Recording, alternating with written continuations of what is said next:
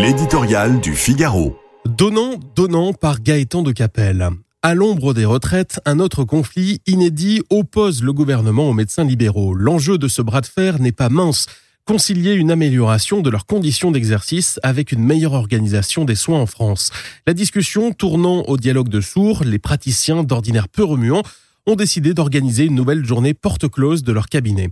C'est dire leur mécontentement qu'il faut entendre. Le prix de la consultation fixé à 25 euros n'a pas été revu à la hausse depuis 7 ans et reste l'un des plus bas d'Europe. À ce niveau, il ne permet pas à un médecin, une fois l'inflation et les charges prises en compte, de se verser une rémunération conforme à ce qu'est en droit d'attendre un professionnel aussi qualifié.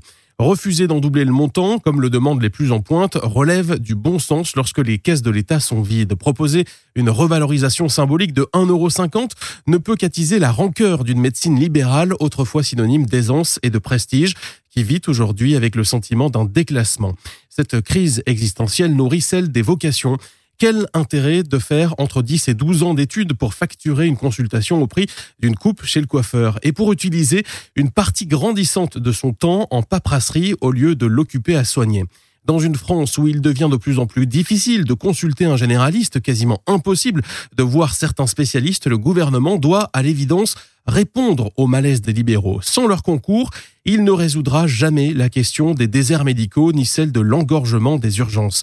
Mais les médecins, eux aussi, doivent prendre la mesure de leurs responsabilités en se rendant plus disponibles en dehors des horaires de bureau et les jours fériés, en s'organisant pour exercer un temps dans les endroits où les Français n'ont pas suffisamment accès aux soins, en consentant à ce que certains actes puissent, sous condition, être délégués à d'autres. Cela s'appelle le donnant-donnant et tout le monde a à y gagner.